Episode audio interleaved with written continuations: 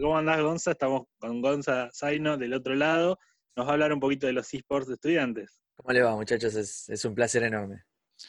Gonza, yo quiero saber, para empezar, para conocerte un poco, ¿qué hacías antes de que empiece toda esta movida de los esports en estudiantes? Que estás ahí coordinando, dirigiendo un poco. ¿Cómo llegaste a, tocar la puerta de estudiantes con, este tema? ¿Cómo se llega a ese trabajo que, que todos queremos estar ahí un poquito también?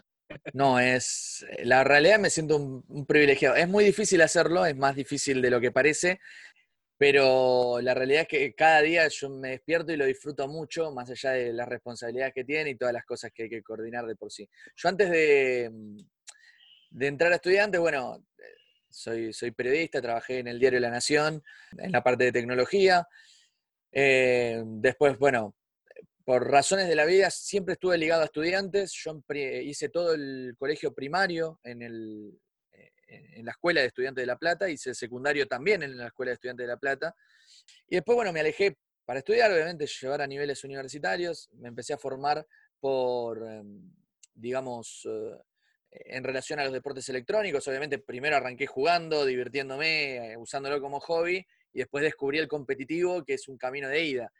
Eh, y presentar eh, el, proyecto a estudiantes eh, fue un sueño en realidad que rozaba la utopía, ¿no? A mí estudiantes, yo siempre lo dije, me dio absolutamente todo en la vida. No, no, no hay nada que estudiantes no me haya dado. Me dio la educación, me dio la formación, me dio la, la integridad, digamos, intelectual para poder formarme como persona y, creo que esto también es, es, intentar devolverle algo de lo que, de lo que el club me, dio a mí.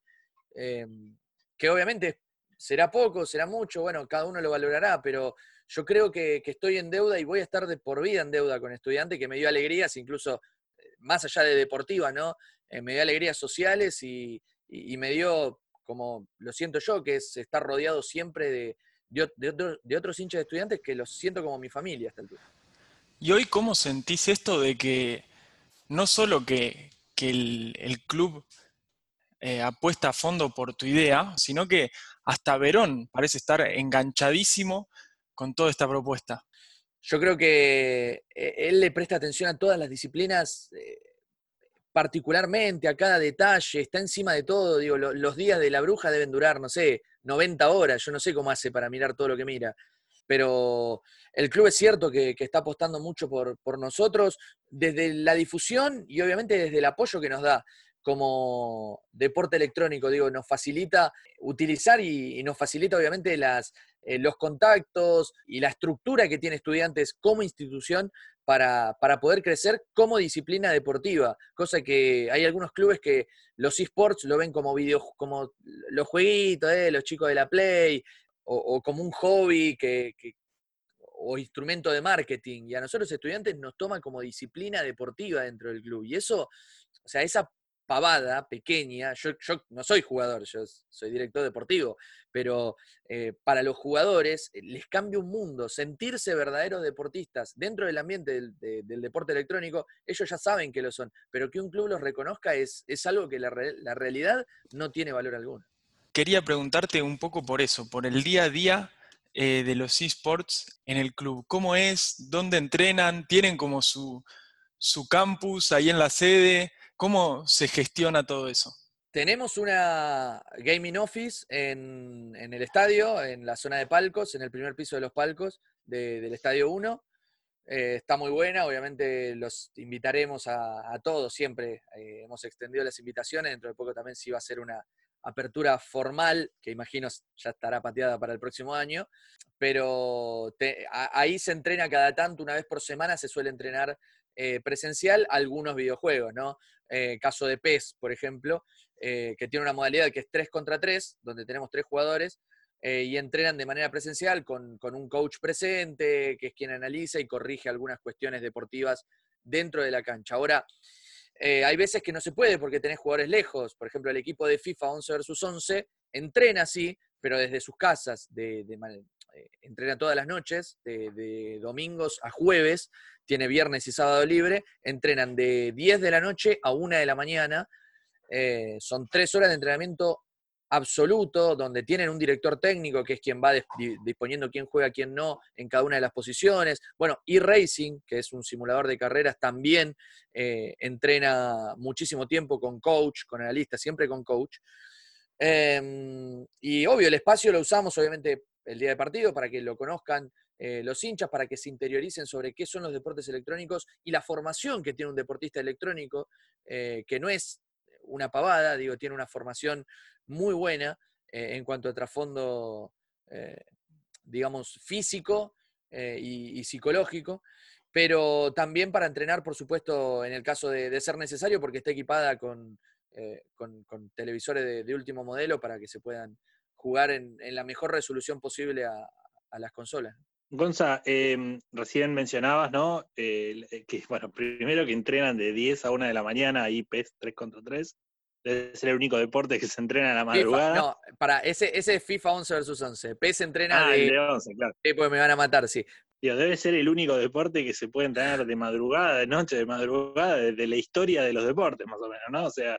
Sí, ¿sabes qué? Sí y no. Porque nosotros creemos que es muy importante eh, la presencia del, coach, ¿no? De, una persona que pueda orientar a, los jugadores y a corregirlos en los que hacen. Porque a veces jugando, eh, bueno, cualquiera que, juegue con amigos se da cuenta, ¿no? Que hay veces que comete errores y que capaz no le presta atención. Ahora, el coach identifica esos errores porque lo está mirando de afuera, los corrige eh, y genera un contramovimiento, ¿no? La I-Superliga, que es FIFA uno contra uno, o sea, que ganamos el año pasado, lo explico rápidamente cómo funcionaba esa I-Superliga. Eran tres jugadores de estudiantes eh, y era modo Copa Davis. Cada uno jugaba un partido y siempre había un ganador de manera obligatoria. Ahora, si ganabas, eh, ganabas el primer partido. Si ganabas el segundo, listo, ya te llevaba los tres puntos. Ahora, si perdías el segundo, el tercer partido definía todo. Entonces, bueno, salimos campeones.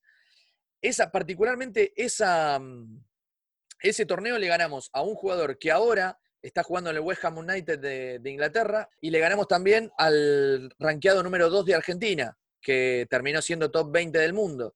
¿Cómo logramos esto? Bueno, porque tuvimos un coach que identificó cómo planteaba el partido. Ustedes, quizás el que juega la consola habitualmente, no sabe cómo juega, pero nosotros lo que identificamos es que un jugador de, consola, de FIFA, tiene una manera de jugar muy marcada. Por ejemplo, atacar con los laterales de afuera hacia adentro, o buscar el centro, o sobrecargar la mitad del terreno de juego. Bueno, entonces, toda la semana previa los jugadores practicaban cómo contrarrestar ese modo de juego. Obviamente que había partidos que era un, horror. Perdimos solamente dos series de todo el torneo. De, 28 perdimos dos nomás. Pero imagínate, el partido con Independiente, que jugaba el chico que, ahora está en, Inglaterra, y el 2 de, el rankeado 2 de Argentina, vos imagínate lo que fue esa serie.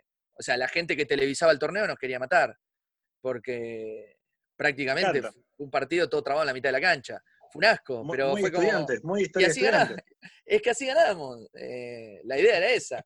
No, no modifica mucho a, las otras disciplinas. Tiene, tiene un ambiente muy analítico eh, eh, la cuestión del entrenamiento. Y sí, se puede entrenar a cualquier hora, porque se perfecciona y se suma horas de juego, que eso siempre es bueno, pero siempre es bueno tener un coach y alguien que mire desde afuera y lo analice desde atrás del monitor. Eh, Gonza, mira, yo te pregunté el tema del horario porque pensaba, no sé, por ahí entrenan de noche para que alguno que labura pueda entrenar. Claro, pero bueno, me llevaste para otro lado, me llevaste para otro lado. nos, nos dijeron antifútbol en el torneo de Superliga. No, no solo ahí, ¿eh? Nos dijeron, mira, en, nosotros ganamos ese torneo de 1 versus 1 y después la modalidad 11 versus 11, que es donde vos tenés un plantel entero, con técnico, cada uno maneja una posición en el terreno de juego, salimos campeones del mejor torneo argentino. O sea, eh, el nivel Argentina, Argentina había salido campeón del mundo, tenemos el mejor FIFA Clubes Pro y ganamos como lo que fuese una Copa Libertadores que se llama la Argentina Game Show es un show, es un evento gaming espectacular, hay un montón de gente que lo va a ver. Bueno, le ganamos la final a Independiente, Independiente colmado de figuras, y nos dijeron anti-FIFA. Qué lindo. Que, a ver, lo que, tiene, lo que tenía Independiente era que tenía muchos jugadores que hacen streaming, ¿no? Y que tienen muchos seguidores. Y bueno, en los streaming nos, nos empezaban a decir anti-FIFA, que no, no se puede jugar toda una serie haciendo tiempo. A Independiente le ganamos empatamos 0 a 0 la ida, empatamos 0 a 0 la vuelta y le ganamos 2 a 0 en el alargue. En los últimos 15 minutos le ganaron, eh, perdón, 30 eh, minutos a FIFA, le metieron dos goles los chicos, por supuesto de contraataque. Pero bueno, fue, fue, muy, fue muy divertido. Es que no, de otra manera no le podíamos ganar, son muy buenos, o sea, es la realidad, yo no, no, lo voy a negar. Nosotros fuimos más inteligentes, ellos son buenos, nosotros fuimos más inteligentes. Hermoso, hermoso. Cuando eh, empecé a buscar un poco de material para este episodio, esperaba encontrarme que el equipo de estudiantes tenga a La Gata, tenga a Facundo Sánchez, tenga a Andújar, y me encontraba con un mediocampista que parecía Tony Cross, con un lateral derecho senegalés. Contame un poco cómo se arma el equipo, la formación, el plantel del estudiante virtual. Ese es el modo 11 versus 11, el que decís, y es verdad, cada uno se crea su propio jugador. La modalidad te permite editar el jugador de la forma que vos quieras y, cada uno, por supuesto, es especialista en cada posición. Hoy jugamos la primera división y en este momento eh, estamos en cuartos de final de la Copa Sudamericana. Eh, jugamos contra un equipo brasilero ahora el lunes. A mí, o sea, cómo se arma el equipo, la realidad es que yo como director deportivo busco en realidad directores técnicos y ayudantes de campo. Eh, son, son tipos que son en el fútbol, digamos, césped, porque, a ver, no es fútbol real, digo, es fútbol césped, porque esto es fútbol virtual. En el fútbol césped de 11 mm, son técnicos también, los, técnicos que hoy tenemos. Eh, tienen el título de entrenador. Y manejan un grupo, van fichando jugadores. A ver, los ayudantes de campo tienen horas y horas de mirar partido del ascenso, buscando nuevos jugadores para reforzar, no sé, laterales derechos, siempre obviamente en relación a las estadísticas, ¿no? Eh, hay una web de estadísticas que es YES Argentina, la pueden buscar, tiene sus, sus redes y su web, donde están las estadísticas de los jugadores, y obviamente se trata de seducir al jugador. Habiendo ganado una GS, bastante, tengo que decirlo, es bastante sencillo seducirlo, y también siendo hoy, eh, tengo entendido yo que junto a Independiente somos los dos equipos más avanzados en materia de esports eh, que hay en el país. Eh, nosotros, de hecho, en redes sociales, como disciplina, somos los más seguidos del país eh, después de River. está River, después venimos nosotros y muy, muy lejos viene Rosario Central, casi con 4.000 seguidores menos y como 15.000, 20.000 interacciones menos. Entonces, eh, ese trabajo es muy bueno porque es la exposición del jugador que va armando cada una de sus, digamos, de su identidad y que se quiere ver reflejado en el juego. ¿Cómo se buscan jugadores? Y eso es una cuestión técnica de, de los gustos del entrenador, ¿no? Em, nuestro entrenador, digo, es bastante lírico. a ver, lírico, tipo, va ganando 1 a 0, van 80 minutos y te sigue atacando con dos jugadores nada más. Yo preferiría que con uno, pero bueno, a él le gusta, atacar con dos. Es el modo de juego que, le funciona y, obviamente lo, apoyamos. Él busca jugadores a su gusto y dispone o, deja de disponer a, players desde, desde ese lado. ¿no? En la Superliga de los tres partidos, ahí sí, estudiantes forma como estudiantes. Ahí sí, porque ese es el modo. No, perdón, eh, ahí no, porque es el modo Ultimate Team. Es decir, vos podés jugar con los jugadores, podés jugar con Neymar, por ejemplo. Eh, podés jugar con quien sea. Ahí sí, tenés un solo jugador manejando todo el resto. Eh, lo que pasa es que es un nivel competitivo superlativo ese. O sea, son, son chicos que, o sea, los, los, invitás a un cumpleaños a jugar a la Play y te meten 70 goles, ¿viste? No lo querés invitar nunca más. Marcan, marcan la diferencia muy fácilmente. El tema es que eh, tenés que saber manejar un grupo, ¿no? De, de 11, de 3, eh, tenés que, hacer que se lleven bien, que haya química, que puedan entrenar todos juntos, que los horarios del trabajo coincidan. Había un chico que volvía de trabajar a las 9 de la noche. Eh, cenaba y el coach nuestro, eh, en esa I Superliga, torneo oficial, el primer torneo oficial, digo, por eso nos, nos, decimos, o, el, hashtag que usamos generalmente es primer campeón virtual, eh, porque el primer torneo virtual oficial de la historia se hizo en I Superliga el año pasado y lo ganamos nosotros. y este, este chico que volvía a laburar a las 9 de la noche, comía, estaba con la familia y, y entraba a entrenar a las 12 y entrenaba hasta las 4 de la mañana. Entonces, eh, y al otro día tenía que volver a laburar. O sea, en nuestro, ya era un esfuerzo del coach, un esfuerzo del pibe. Imagínate, cuando salieron campeones, el pibe casi llorando en el piso, porque el esfuerzo que haces es, inmenso y obviamente ganás eh, la plata correspondiente por el título. ¿no? Gonza, eh, tenemos entonces 11 contra 11, 3 contra 3, mano a mano. Además, el equipo de, de e-Racing, ¿cuántos, ¿cuántos jugadores tiene estudiantes hoy en, en su plantilla? Digamos? Puf, mirá, nosotros ahora en estos días estamos anunciando NBA, que si bien ya tenemos una, un squad, un roster de NBA, va a competir en, el, digamos, en el Summer Circuit que hace la liga norteamericana, la liga oficial norteamericana, en toda Latinoamérica.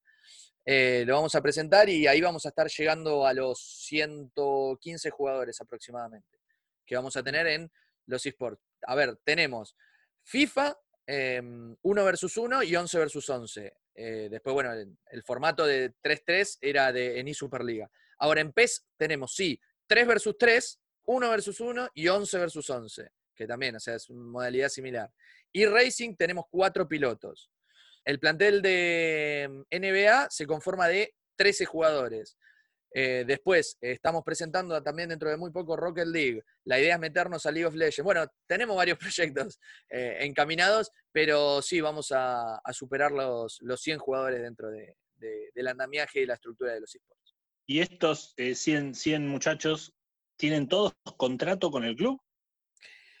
Esa es una buena pregunta. Nosotros mantenemos contrato con el jugador de 1 versus 1 de FIFA, con los de 3 versus 3 de PES y con los, los coach de, cada una de las disciplinas. También, eh, en realidad, tenemos arreglado tema premios con la gente de e-racing y con eh, la gente de NBA estamos eh, viendo a ver qué le podemos facilitar.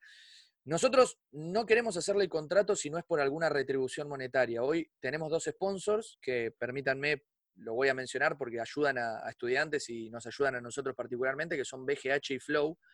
Eh, que nos dan una mano enorme eh, a, nivel crecimiento y nos permiten sostener económicamente. A ver, no, no pueden vivir de esto, eh, porque esa es la realidad. A estudiantes esta disciplina no le está costando plata, porque estudiantes no está haciendo un... es decir, no, no, está poniendo plata, pero estudiantes sí puso un esfuerzo sobrehumano para que esto pueda ser un proyecto que genere resultados a corto plazo y que le genere ingreso y plata a sus jugadores. ¿sí?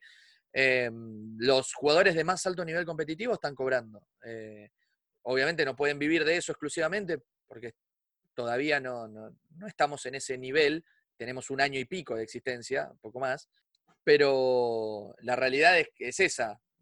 A nosotros nos encantaría tener contrato con todos, pero no podemos hacerle un contrato a los 22 jugadores de, o a los 14 jugadores del plantel de, de 11 versus 11 de FIFA porque es imposible. Así que tienen toda esa serie de, digamos, algunos contratos puntuales eh, y después me dijiste premios, ¿esos premios para objetivos los pone, eh, los pone el club o son a partir del premio de ganar un torneo se reparte esa plata?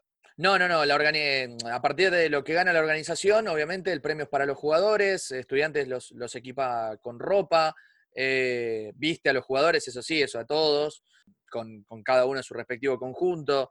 Hablo más que nada de lo monetario, ¿no? Que es, imagino yo, a donde apuntaba por ahí un poco la pregunta.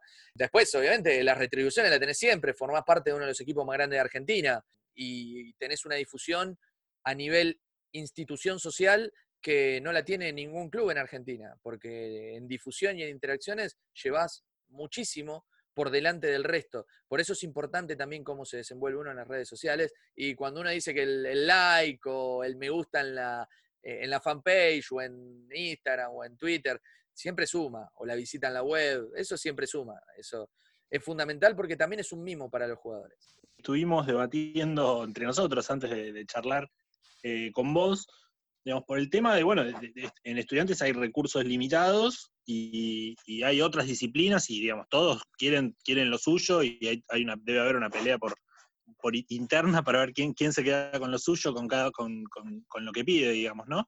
Eh, pero, digamos, por lo que me contás, estudiantes eh, club eh, digamos, no, mejor dicho, estudiantes esports medio que se autofinancia, ¿no? No, está, no está disputando ese dinero que hay para otros deportes en el club, ¿es correcto esto? Sí, nosotros cuando presentamos el proyecto, yo eh, primero, antes que, como director deportivo, lo presenté como hincha de estudiantes. Yo no quiero que estudiantes pierda plata, porque no es mi objetivo y porque no, no, no, lo quiero. Eh, nosotros hoy a ver, al principio tuvimos eh, ingresos sí del club, un ingreso también muy chico, digo, que no era significativo, que después lo recuperó con el premio de Superliga y después pudimos encontrar sponsors gracias al club, ¿eh? digo, no es que Estudiantes eSport va por un lado y el club va por el otro. No, no, no. Nosotros somos parte de estudiantes. Yo trabajo para estudiantes. Eh, y, Estudiantes nos facilitó, BGH nos facilitó el contacto con Flow. Y la realidad es que nosotros no venimos a coparle la parada a volei, a handball, a hockey. Nosotros no queremos hacer eso. De hecho, yo quiero crecer junto a volei, junto a handball, junto a hockey. Si puedo tener a los chicos de, de básquet, de estudiantes, jugando un torneo de NBA, eh, cuando se levante, por supuesto, la cuarentena de manera presencial, lo vamos a hacer, porque yo quiero que estudiantes crezca y que los jugadores de las otras disciplinas puedan disfrutar también de manera distendida cuando ellos quieran. Entonces, no, esto es una disciplina que no, eh, hoy no le está costando, no le está costando nada a estudiantes sostener y de hecho se puede sustentar sola con sueldos internos, bajos sí, pero sueldos en fin.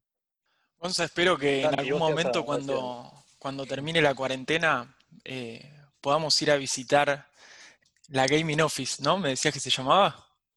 Sí, eh, nosotros la podamos eh, amorosamente y Arena 1. Vamos a hacer una. Teníamos pensado hacer una, gran apertura eh, este año, la vamos a tener que patear, pero ya está abierta los días de partido. Y la idea es, hacer cada tanto alguna visita general, también para capacitar un poco sobre el lado, digo, de formación que tienen los deportistas electrónicos, ¿no? Porque yo no hablo de, digamos, de, la Play o de la computadora como hobby, ¿no? Eh, de la Play, la Xbox, digo, la consola o la computadora como hobby, sino como deporte electrónico. La formación que tienen eh, tanto mm, a nivel estudio, física, bueno, ir a jugar a, la, Gaming Office, a, a Arena 1, es de alguna manera un guiño para, para, también interiorizarse un poco sobre el laburo que estamos haciendo, porque a veces nos gusta por ahí ser un poco presumidos por, las cosas que, estamos consiguiendo, porque es como, es como algo que, se va abriendo, ¿viste? En el club y nos gusta que la gente lo vea. Después, se puede criticar o no, y, obviamente las críticas constructivas las hemos tomado siempre, eh, y con esas crecemos, ¿no? Pero nos gusta mucho que nos visiten, y obvio, cuando se levante la cuarentena son los primeros que espero. Quería preguntarte sobre eso, ¿cómo estaba equipado ese espacio? ¿Cómo se equipa un lugar para jugar eh, deportes online competitivos? Bueno, el espacio tiene un internet, ya de por sí, eh, tiene una internet dedicada exclusivamente a ese cuarto. Digamos, son, tiene más, alrededor de 500 megas dedicados exclusivos a ese cuarto. Tiene seis consolas enfrentadas, ¿sí? tres de un lado y tres del otro, eh, con sillas gaming, para el que nunca tuvo una silla gamer, lo invitamos por supuesto a que se dé una vuelta por uno eh, y en el primer eh, se pueda sentar, pueda disfrutar una silla gamer. Se lo advierto una vez que tenga y se siente en una silla gaming, no va a querer sentarse en ninguna otra silla de escritorio y va a querer tener una en su casa. pero bueno, después también tenemos dos televisores muy grandes que, sirven, digamos, para, jugar de manera distendida, mientras espera. las, seis consolas con, eh, con televisores, eh, digo, las seis consolas enfrentadas, tres de un lado, tres del otro, son exclusivamente competitivas, porque tienen los televisores, digamos, eh, calculados para que tengan un bitrate, para que se vea mejor, para que corra mejor velocidad de, de frames, de reacción, de imagen, para que sea todo más rápido, ¿no? y pueden probar obviamente ambas. la idea futuro es, eh, y con esto espero que Sebastián no me mate si, eh, si se llega a enterar que lo dije en algún momento, es poder tener un simulador de e-racing dentro de, ese, de ese lugar para que puedan ver lo que es el e-racing, porque es, la realidad es que es una cosa, yo soy malísimo, en todo, lo, en todo lo que juego soy malísimo, pero el e-racing es una cosa que lo llegan a probar ese simulador y se, vuelven locos, no saben lo que es. ¿Sabes que Gonza cuando mm, estaba estudiando un poco para este episodio, estaba viendo cómo un montón de equipos de Europa, como el Manchester City, Paris Saint Germain, em, se meten con todo en, los eSports y lo vinculan cada vez más con la primera división del fútbol real, ¿no? de, sus equipos. Cada vez esas cosas se mezclan más. Y yo pensaba, uno de los grandes defectos que, que tiene nuestro fútbol, o sea, a nivel global, es el del espectáculo previo. ¿no? Ya que antes íbamos a ver a la reserva, pero bueno, por este tema de los jugadores de primera que no quieren compartir vestuario o el campo de juego que se daña o ese tipo de cosas, eso se terminó. Te quería preguntar si te imaginabas a los eSports en la antesala de un partido de fútbol profesional, por ejemplo, en uno. Mira, nosotros lo hicimos con Racing, dimos el primer partido preliminar de la historia del fútbol latinoamericano eh, que tuvo como preliminar un partido de esports. Eh, eso me acuerdo, me llamaron de un medio mexicano, yo no lo podía creer, eh, porque todo comenzó con Juan Prates que, nos dice, che, bueno, estaba todo preparado para que el fútbol femenino fuera antesala, no lo autorizó AFA, estudiantes lo estaba impulsando bastante, AFA no lo autorizó, vaya uno a saber por qué, era la última fecha del fútbol femenino, reserva tampoco porque era la última fecha y tenían que jugar todos al mismo tiempo. Y mm, nos dijeron, bueno, vamos a meter algo de previa. Yo no sabía dónde meterme. Y yo le digo, bueno, juguemos la fecha, hablo con Superliga y vamos a ver si jugamos la fecha con Racing, porque justo coincidía con Racing que jugábamos eh, el torneo local. Y me dicen, che, ¿vos te parece? Sí, dale. Bueno, Juan Prate, desquiciado, llamó a, Superliga y lo, empezó a gestionar y le dijeron que sí, yo no lo podía creer. Y nada, lo dimos, se dio en pantalla gigante. En realidad es, o sea, claramente fue competitivo, fue un partido profesional, pero lleno de, emociones, ¿viste? En, la antesala eh, de, un partido y de algo tan importante como es el fútbol. Nosotros tenemos contacto con la gente del Paris Saint Germain, del Ajax sobre todo, tenemos buena relación con ellos. Eh, después, bueno, de, Chivas de México, Flamengo de Brasil, eh, Montevideo City Torque de Uruguay, al igual que Peñarol. Tenemos muy buena relación y, tenemos una interacción constante. Por supuesto, no me, voy a comparar con el Ajax, que tiene seis años de historia de la disciplina y que cobran euros, ¿no? Eh, teniendo en cuenta también el, contexto, claro, el contexto social, porque nunca nos podemos olvidar de eso. Eh, pero yo creo que sí, o sea, podemos llegar hasta ese punto. Eh, es un hecho de que, de que en el futuro vamos a tener esto más seguido, partidos preliminares más seguidos, y orgulloso, por supuesto, de haber sido los primeros en Latinoamérica. Gonza, contame cómo le fue contra Gimnasia. No, re bien. Sabés que hace poco habíamos subido el historial. Creo que solo perdimos tres partidos. Cuando siempre agarramos un, un equipo o un grupo de jugadores, el objetivo es siempre intentar, o sea, dar el mejor rendimiento posible y ganar el clásico. O sea, porque los clásicos los tenés que ganar. Más que nada por el ida y vuelta de, la rivalidad, ¿no? A mí me gusta, te ve más gente, eh, tenés una cartera más grande, el jugador también se puede mostrar y puede demostrar lo que, cómo funciona ante presión. Creo que jugamos alrededor de 15 partidos, perdimos nada más que 3, eh, habremos empatado unos 5 y ganamos todo el resto. Eh, pero no fue, no fue muy bien. Y la realidad, de los tres que perdimos, uno fue amistoso, y, no, y los otros dos por, por torneo de 11 versus 11. Después 1 versus 1. 11 versus 11 partidos clave. Una, ganamos una semifinal, que después salimos campeones. 11 eh, versus 11 en FIFA. En PES 3 versus 3. En PES 1 versus 1. Eh, varias veces después en, también en, en, FIFA 1 versus 1 más. No, bueno, todo eso se va haciendo un cúmulo que tiene que ganar. Gonza, gracias por este rato, por habernos contado un poco lo que están haciendo espero que, sigan los éxitos y, bueno, que ganemos la, próxima y Superliga también. Sí, no, por supuesto. Los invito a ver los partidos de, del pincha, que en 11 vs 11 que estamos ahí en, en Sudamericana. Eh, lunes y miércoles está jugando, ya estamos en cuartos, en el canal de, Twitch de 10 Argentina. Así que Santi Pedro, muchísimas gracias por la nota y en Superliga vamos cuarto. Así que todavía tenemos chance, estamos vivos ahí en el torneo. buenísimo, buenísimo. Lo seguimos la próxima semana. Muy bien, la próxima semana. Un gran abrazo, gracias Gonzalo.